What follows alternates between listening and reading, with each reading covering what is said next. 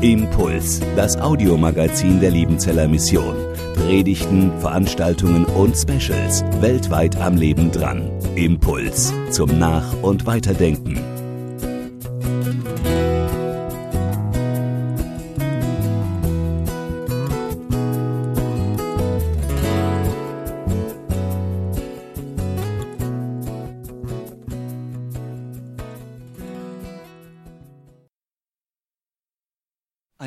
Wunderschönen guten Morgen auch von meiner Seite. Armin Hassler, ich bin hier schon genannt worden, ich arbeite beim EC und mich freut es hier zu sein.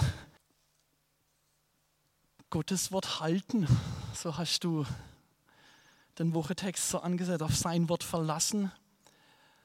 Und darum soll es auch heute in der Predigt gehen. Und ich habe mal so gedacht, auf was für ein Wort kann man sich denn noch so verlassen? Geht es überhaupt noch so? Was so gesprochen wird, was alles Mögliche geredet wird.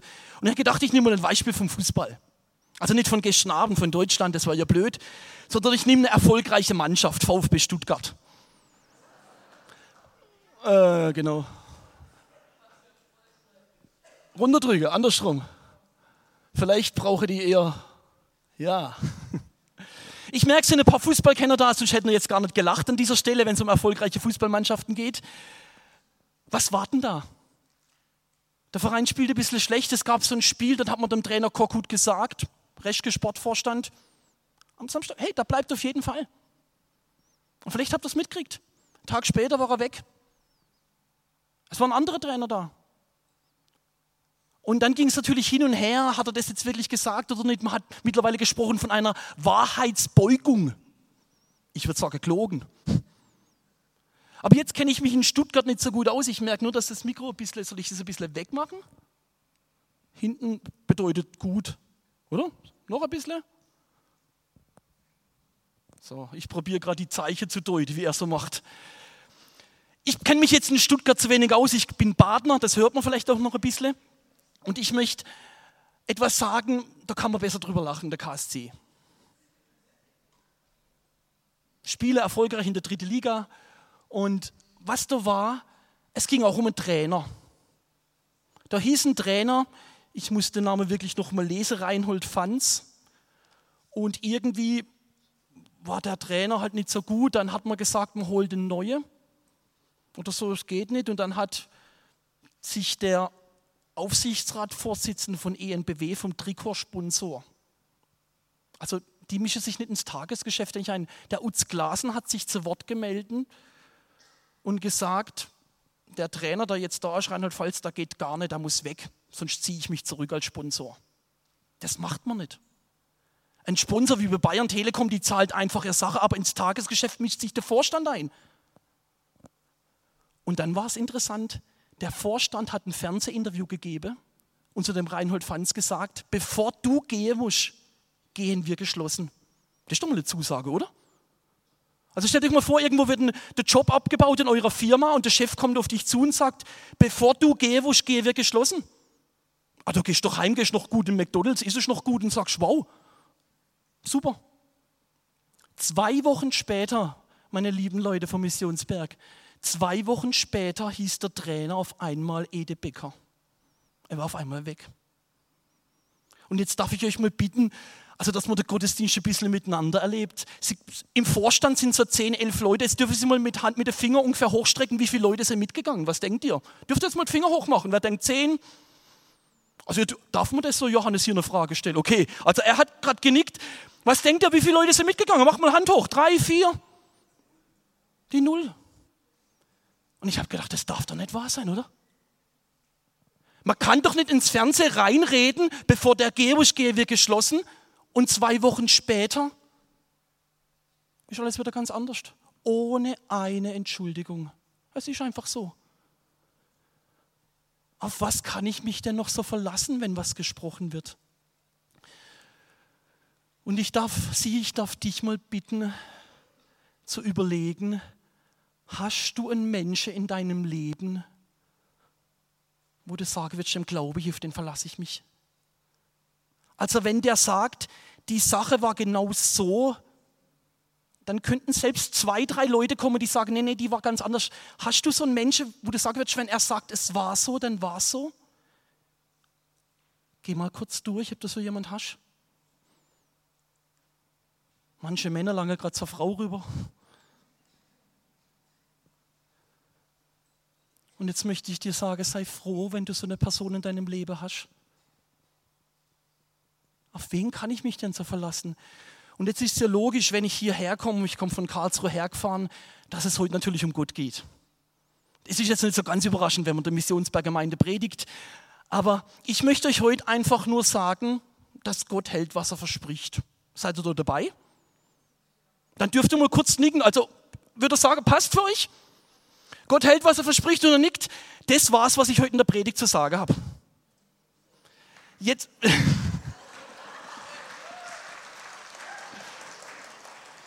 Endlich mal. Aber jetzt habe ich mich heute Morgen, wir kamen gestern spät von Kassel heim, der Martin auch war dabei und so. Ich habe mir heute Morgen früh im Bett gewählt und bin hierher gekommen. Deswegen gestattet mir, dass ich das noch ein bisschen aushole. Und vor allem, es haben die meisten von euch gerade genickt. Gott hält, was er verspricht. Ist das wirklich so? Und da möchte ich eine Geschichte lesen, die steht so ziemlich vorne im 1. Mose, 1. Mose 12.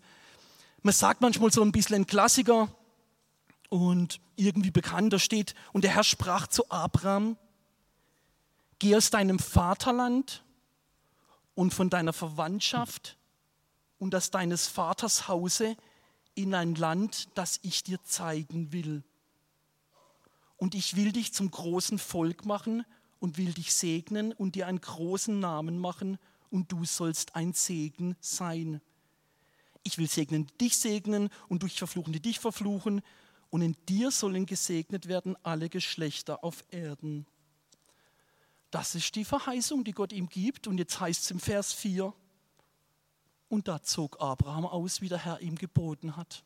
Er macht's. Geht raus und habt ihr die, diese Verheißungen mit Land und so weiter. Aber irgendwie, als die Jahre so rumgingen, der Abraham, ich glaube, der hat Abi auch irgendwie geschoben so, der hatte Leistungskurs damals noch gehabt, Mathe, und er wusste, hä, bevor ich ganz, ganz, ganz viele Nachkommen habe, muss ich ja mit einem mal anfangen. Also in Mathe hat er aufpasst. Sein größtes Problem war aber, dass er in Bio aufgepasst hat. Und jetzt war eigentlich klar, da geht nichts mehr. Das ist nicht möglich, dass meine Frau noch so ein Kind kriegen kann. Jetzt, ah, wir blättern auf Kapitel 13, 14, wir wissen ja, wie es weitergeht, das wusste er nicht. Bei ihm war einfach so, Gott, du versprichst mir das, ich gehe und jetzt, was ist denn mit deinen Kindern? Was ist denn mit dem, was du versprichst? Gerade eben haben sie noch alle genickt, Gott hält, was er verspricht. Und jetzt ist interessant eine Geschichte, die, die dicht dabei steht, die man gar nicht so kennt, als jetzt Gott gerade wieder mal vorbeikommt. Da sagt Abraham zu ihm, äh, hallo, ich will dich jetzt nicht unterbrechen, also so steht es ein bisschen anders in Kapitel 15, Vers 3, aber hör mal zu, ich habe bis jetzt noch keine Nachkommen. Wenn ich Mathe richtig verstanden habe, wenn viele, muss man mit einem mal beginnen. Und dann kommt eine ganz interessante Geschichte in der Bibel. Dann sagt Gott zu ihm, organisieren wir mal eine Kuh. Da bringt eine Kuh daher und denkt vielleicht, hä, was ist jetzt? Damals, er wusste, glaube ich, schon, um was es geht. Dann kommt so eine Stelle in der Bibel, das ist für alle Vegetarier ein Grund, weiterhin Vegetarier zu bleiben. Er sagt nämlich zum Abraham, schlitz mir dieses Viech mal in der Mitte auf. Aber nicht nur so, sondern so länglich. Damals ohne richtige Messer, könnt ihr euch vorstellen, was das für eine Sauerei war? Und nach der Kuh war es noch, ich muss gerade nachlesen, dass ich es richtig sage, eine Ziege, Schafbock, eine Turteltaube, eine andere Taube und alle Viecher, eine Hälfte hier, eine Hälfte hier. Wirkt für uns gerade ein bisschen komisch. Damals dem Abraham war klar, um was geht es da? Ich möchte es mal ein bisschen so vergleichen, der Pierre sitzt hier vorne. Wenn wir früher, wo es noch kein doppelter Durchschlag gab, wenn man was verkauft hat, wo es noch keinen Kaufvertrag gab, wenn wir früher einen wichtigen Vertrag abgeschlossen hätte, angenommen, ich hätte ihm mein Auto verkauft, ich habe früher mal so ein roter Polo gehabt, 135 PS, äh 135er Breitreife, 40 PS, also eine Hammermaschine. Angenommen, ich würde es ihm verkaufen, dann hätten wir früher bei einem ganz wichtigen Vertrag, hätten wir miteinander ein Tier geschlachtet. Das darfst du mal kommen, Pierre. Entschuldigung, wenn man vorne sitzt, muss man immer dran glauben. Wenn wir das Tier geschlachtet hätten, wären wir beide einfach durchmarschiert. Wir beide. Mit dem Zeichen, darfst du wieder setzen, haben wir Einsatz, danke. Mit dem Zeichen, wenn sich jemand nicht in der Vertrag hält, soll es ihm genauso gehen wie dem Tier, das auf dem Boden liegt. Uh. Versteht er mich gerade? Also so auf die Art, drei Wochen später, oh, ich habe ganz vergessen, dir das Geld überweisen. Nee. Bei wichtigen Bünde hat man so ein Zeichen gesetzt. Und das macht Gott jetzt mit Abraham. Aber eins unterscheidet sich. Er lässt den Abraham einschlafen. Das kennt man, glaube ich, in der Predigt oder so. Wir haben früher immer bei uns in Liebenzeller Gemeinschaft in Balingen, wo der Daniel, wir haben immer 14 Uhr Gottesdienst gehabt. Wenn dann der Braten so drückt, kennt ihr das? Aber er lässt ihn bewusst einschlafen und Gott läuft, und das ist das Coole am Bibellesen, ihr lieben Konformanten, schlagt das Buch so viel wie möglich auf. Dann steht da drin, dass Gott in Form eines rauchenden Öveles durchfährt. Sieht cool aus, oder so? Könnt ihr nachlesen. Also die Geschichte, ich will es auch noch einblenden. Kennt man nicht so gut, steht einfach hier. Und jetzt habe ich eine kleine Frage an Sie. Entschuldigt, wenn Sie vorher schon der Arm strecken wollten und ich habe jetzt nochmal eine Frage. Darf ich dich mal bitten, kurz mit deinem Nachbar zu überlegen, warum lässt Gott jetzt den Abraham einschlafen und er läuft alleine dadurch? Habt ihr da eine Idee? Dreht euch doch mal für 20 Sekunden zu deinem Nachbarn, frage ihn mal kurz, ob er eine Idee hat. Warum?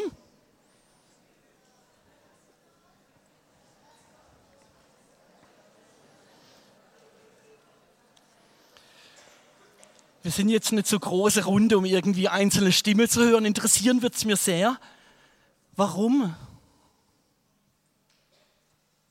Warum läuft er alleine durch? Es steht in Vers 21 keine Antwort. Ich habe manche FTSler gleich gesagt, die Bibel aufzuschlagen. Super. Also immer Bibel herholen, rausholen, nachlesen. Steht keine Antwort drin. Es gehen viele davon aus, und da stimme ich voll zu. Ich glaube, Gott möchte mit dem was sagen. Gott möchte mit dem vielleicht sagen, hey Mensch, wir sind nicht vergleichbar.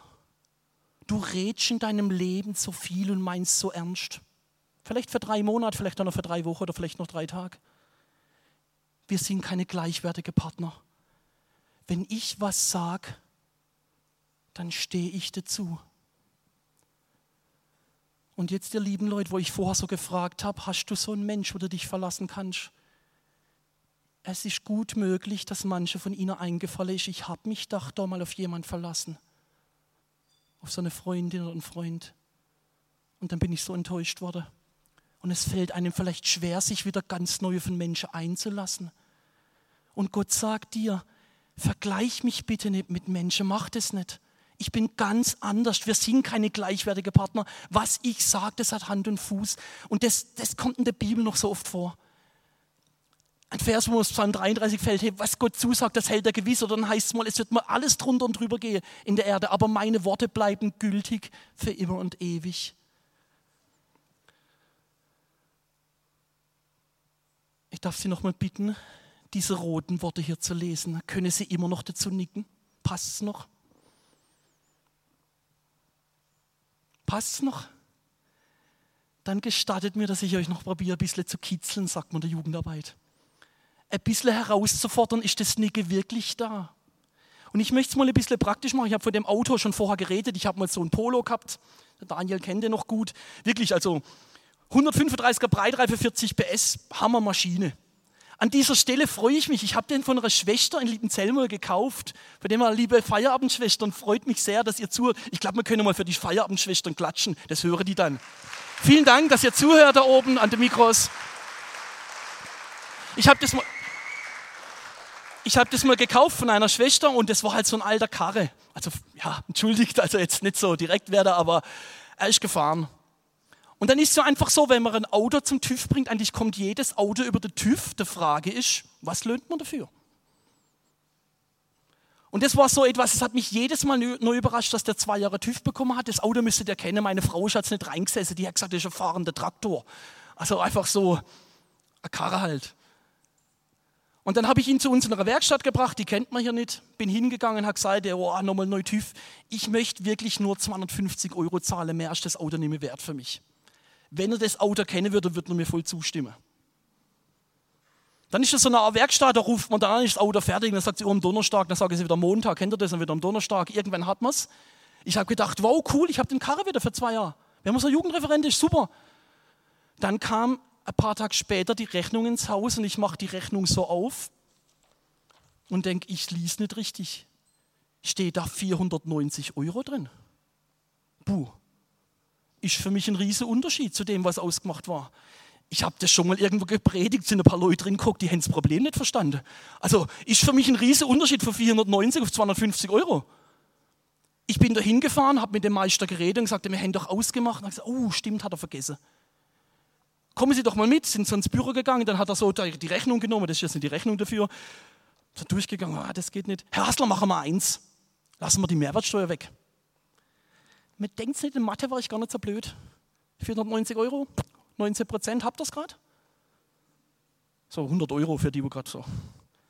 Hey, jetzt erzähle ich die Geschichte nicht, um zu sagen, was ich für ein toller Kerl bin, aber liebe Leute, was steht denn hier so drin mit dem Staatgeber, was zum Staat gehört? Das ist ein Grund, warum Bibellesen manchmal so langweilig wird. Man liest hier drin und nickt dazu, aber irgendwie hat es nichts mit meinem Leben zu tun. Und ich habe zu ihm gesagt, nee, will ich nicht hat er zu mir gesagt, das versteht er jetzt nicht, das macht er so oft, nee, will es gar nicht wissen. Leider habe ich aber aufgepasst, was kaufmännisch angeht. Eigentlich, wenn ich die Mehrwertsteuer nicht zahle, da kann mir niemand an Karre fahren. Das ist dem Problem des Rechnungsstellers, das ist das Problem. Ich bin heimgefahren habe gedacht, ich dackel. Warum habe ich nicht Ja gesagt? Ich, ich, weiß nicht, kennen Sie sowas? Man fährt heim und schüttelt den Kopf und denkt, boah, das war jetzt eigentlich, ich hätte doch können einfach Ja sagen. Mir kann doch niemand an Karre fahren. Und dann ein paar Tage später lag ein Brief in meinem Briefkasten. Da stand so drin, lieber Bruder Hassler, also Hassler heiße ich mit Nachnamen. Da habe ich gedacht, huh, was ist das? Mach so einen Brief auf, die Karte. Lieber Bruder Hassler, wir haben für Sie gebetet und so. Und dann dachte ich, oh cool. Wir haben das so mit dem Auto mitbekommen. Was, im Auto, wem habe ich das erzählt? Und dann gucke ich so rein, sind Scheine drin, 130 Euro. Mit dem Rest vom Geld gehen sie gut essen mit ihrer Frau. Das wäre ja Hammer, wenn es das gäbe, aber den Umschlag gab es nie. Versteht ihr mich gerade? Man denkt doch immer, wenn ich mich auf Gott einlasse, dann kommt es immer sofort zurück. Und das ist manchmal das Bild, aber kennt ihr die Situation nicht? Da betet man vielleicht zum ersten Mal gegen den SPK vor, vor der Prüfung irgendwie. Denkt, ich out mich jetzt, ich bin Christ, ich gehe auch mal dahin und Mathe-Klausur wird trotzdem nichts. Ja, aber liebe Leute, bitte richtig verstehen, es gibt, es gibt immer wieder diese Umschläge, von denen reden wir immer wieder, die gibt's. Aber das ist nicht Standard. Und deswegen Glauben so sagt es mal Neil Bailey, war Fackelträger unterwegs. Man kann ja, oh, gerade hier, wenn man Eilung hat und alles, tausend Sachen drüber sagen, aber ganz prägnant, Glauben heißt einfach Gott beim Wort nehmen. Dass ich ihn beim Wort nehme und da wird es Bibellesen auch wieder interessanter. Aber ich möchte jetzt nicht nur erzählen von, habt ihr auch Mehrwertsteuer zahlt, sondern bei uns im Ort, so wenn man Teamkreis macht, nicht immer sind die Nachbarn so einverstanden damit. Habt ihr, glaube ich, schon mal erlebt. Wenn gerade abends noch die Teens mit ihrer 50er-Roller so rumdüsen. Und es ist Sommerzeit, die Nachbarn, ja. Und ein Nachbar, der kam mal raus, als da Achim Teenkreis gemacht hat, der hat gesagt, er hat einen roten Kopf bekommen, hier, boah, Puls gebrüllt wie noch was. Der Achim hat mir das erzählt, ich habe gedacht, ich müsste mit dem halt mal reden. Müsste man irgendwann halt mal machen, genau. Ein paar Tage später war Samstag kommt der Nachbar hin und schnappt sich meine Frau, die gar nicht im Teamkreis ist, und meckert sie an, was denn das sei, wie mir Jugendarbeit heute mache, das war früher alles besser und so. Und dann geht der Beschützerinstinkt eines Mannes in die Höhe. Das geht wohl gar nicht. Ich habe ihm angerufen und gesagt, ob wir uns treffen können. Dann haben wir gesagt, gleich Montag früh komme ich um sieben, halb acht vorbei vom Kaffee. Und jetzt als ich Sonntagabends, ich weiß das immer noch, als ich Sonntagabends von einer Predigt von Wilferdinger heimgefahren bin Richtung Karlsruhe, so eine B10 fahrt man da durch. Den ganzen Rückweg, da war der Gottesdienst war abends, habe ich überlegt, wenn der das sagt, was kann denn ich sagen? Wenn der das mit dem kommt, was kann denn ich kommen? Kennt ihr sowas? Hin und her überlegt. Und wenn ich daheim ein Auto auf den Parkplatz stelle, ist mir eingefallen, was ich morgens in dem blauen Büchle meinen Losungen gelesen habe. Da stand irgendwie so sinngemäß was drin. Gott sagt, mach dir nicht so viele Gedanken um das Morgen. Gott sorgt auch für das Morgen. Kennt ihr das? Das ist Matthäus 6. Und dann habe ich im Auto gesagt, Gott, und ich lege es jetzt dir hin. Und ich mache mich nicht verrückt. Und habe einen Abend dazu gesprochen und noch einen schönen Abend mit meiner Frau gehabt. Das heißt auch Gott beim Wort nehmen. Dass ich das, was er sagt, in meinen Alltag reinhole. Und ich, ich, ich möchte es noch ein bisschen vor Augen malen, dass, dass es nicht so verloren geht. Ganz schnell ein, ein Vers aus Hebräer, den lese ich einfach nochmal so vor. Denn auch uns ist eine gute Botschaft verkündigt worden. Also da geht es um diese Empfänger vom Hebräerbrief und meint man, wie auch jenen, Volk Israel hat jetzt total verwirrt. Aber das gehörte Wort nützte jenen nichts, und jetzt müsste man die hinschreiben, warum? Warum hätte es ihnen nichts gebracht, was sie gehört haben? Weil es bei denen, die es hörten, sich nicht mit dem Glauben verband. Es hat nichts mit dem Leben zu tun gehabt. Und gestattet mir, dass ich es noch probiere, ganz einfach vor Augen zu malen. Auf der einen Seite sage ich mal die Wahrheit, die Bibel, und auf der anderen Seite der Glaube. Und jetzt ist diese Aufgabe, wenn man in Mathe so sagt man so, dass man deswegen eine Schnittmenge hinkriegt, dass man das ein bisschen übereinander kriegt, dass es nicht zwei verschiedene Sachen sind. Könnt ihr das gerade nachvollziehen? Dass es nicht zwei unabhängige Sachen sind, sondern was miteinander zu tun haben. Und ich möchte mir das mit einem kleinen Beispiel, ist heute viel zu warm für Schlittschuh, aber der Glaube muss mit der Wahrheit verbunden sein, sonst bringt er nichts. Und da möchte ich kurz auf meine Arbeitskollegin früher eingehen die hatten Glaube gehabt, da war der Hammer. Wir waren Automobilzulieferant. Wenn es einen wichtigen Vertrag mit VW gab, die hat dann in ihre Kette so einen Stein reingedrückt da unten. Die war sich bombesicher, wir kriegen den Vertrag mit VW. Und als sie mal einen schönen Kerl in Freiburg kennengelernt hat, da hat sie dann einen anderen Stein, ich weiß die Farbe nicht mehr, reingedrückt. Und die ist morgens ins Geschäft gekommen, das wird was heute Abend, kein Problem. Also der Glaube von ihr, der war Hammer. Was will er mir uns jetzt gerade sagen? Will er gerade sagen, wir haben so Steine daheim? Nee, nee, nee. Aber wo machen wir denn unseren Glauben fest? Das Objekt, an das wir glauben, ist entscheidend. Und ich möchte es mal vor Augen führen. In einer Gemeinschaftsstunde gepredigt und eine Frau war da beim Verabschied, da habe ich schon gemerkt, boah, irgendwie geht es der nicht so gut. Wir sind in den Nebenraum gegangen dann hat die Frau weinend gesagt, Amen, ich verstehe es nicht mehr, was gerade ist. Und hat gesagt, was ist denn? Dann hat sie gesagt, sie wollte gestern am Samstag, also nicht jetzt gerade hier, aber halt am Samstag, den Tag vorher, wollte sie Geburtstag feiern, der 40er oder der 50er war es. Sie hat im Garten alles aufgebaut. Und dann fängt sie auch heulen und sagt, sie versteht Gott nicht mehr. Dann hat es den ganzen Samstag geregnet. Ich als Seelsorger damals durfte nicht lachen. Sie dürfen gerne ein bisschen ich habe mir gedacht, was ist denn jetzt da schiefgelaufen? Was ist denn schiefgelaufen, wenn ich so lange im Konfi-Unterricht war, vielleicht sogar in Liebenzell? Wenn ich FTS besucht habe, wenn ich regelmäßig in den Gottesdienst gegangen und ich verstehe Gott nicht mehr, wenn es am, Sonntag, also am Samstag geregnet hat? Aber mal ganz ehrlich, wie ist denn das? Wenn wir miteinander beten und es ist eine Klausur, muss eine Eins rauskommen. Höchstens habe halt ein paar nicht mitgebetet, dann gibt es zwei. Es ist doch eigentlich logisch, wenn ich Christ bin, dann kriege ich eine Freundin, ich kriege eine Frau, ich heirate, ich kriege auch Kinder und die Kinder sind gesund. Ja? Und jetzt darf ich mal bitte kurz euch pieksen, wo steht denn das? Wo steht denn das hier? Und interessanterweise, wenn ich so unterwegs bin und Leute treffe und frage, hey, wo sind Sie jetzt in der Gemeinde? Es kommen manchmal Geschichten, wo in ihrem Leben was passiert ist, das war nicht so Geschichte, es hat am Geburtstag geregnet, sondern wo Gott was ganz Merkwürdiges in ihrem Leben gemacht hat und sie haben mit dem Glauben aufgehört.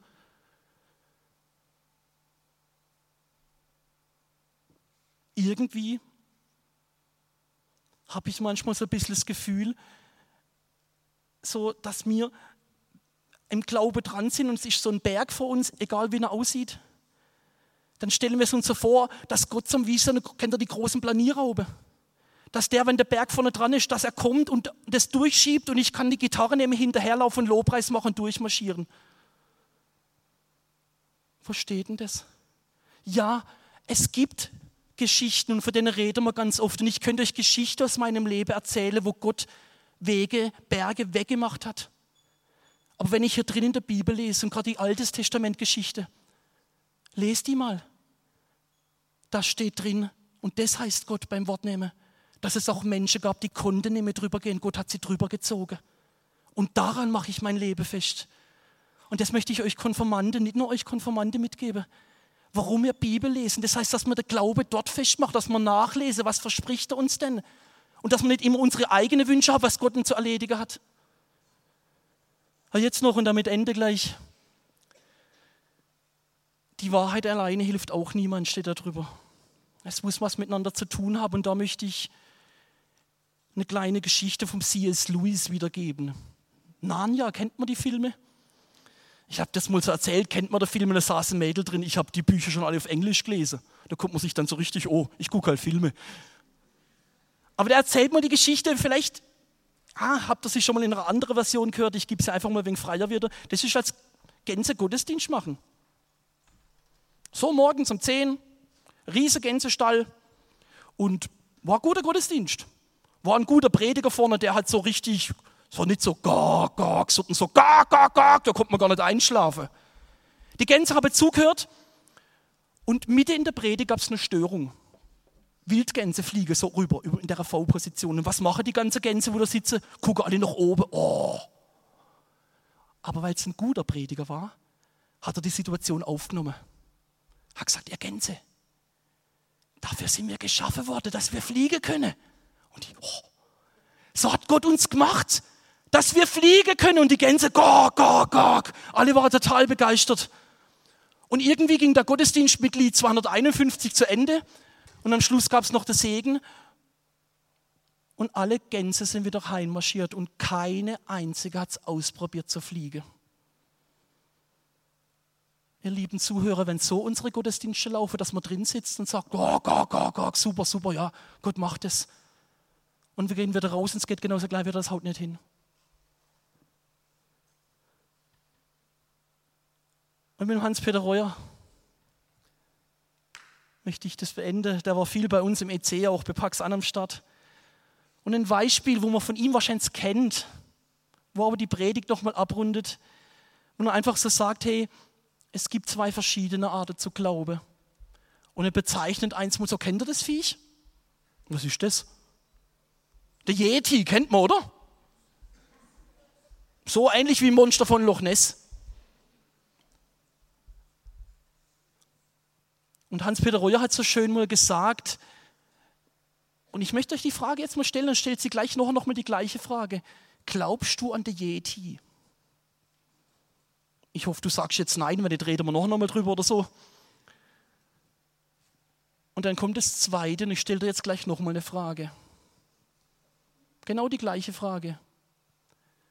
Glaubst du an Aspirin?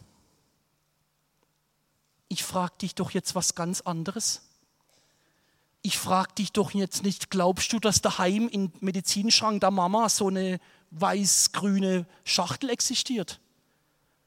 Nein, ich frage dich doch eigentlich, glaubst du, wenn eine Grippe gerade im Anmarsch ist oder du ganz irgendwie verspannt bist und du nimmst so eine Tablette, glaubst du, dass dein Tag ganz anders verlaufen kann? Und mit dem möchte ich schließen, ihr liebe Leute. Glaube an Jesus hey, lest hier drin nach, was er steht und nehmt es bei Wort, was da drin für uns geschrieben hat. Und dann bleibt nicht bei dem, dass Jesus existiert hat, ja, sondern rechnet mit ihm, dass sein Alltag was verändern kann. Und das wollte ich euch weitergeben. Und ich danke euch jetzt, dass wir nach einer kleinen Stille die Band anhören können. Impuls ist eine Produktion der Liebenzeller Mission. Haben Sie Fragen? Würden Sie gerne mehr wissen?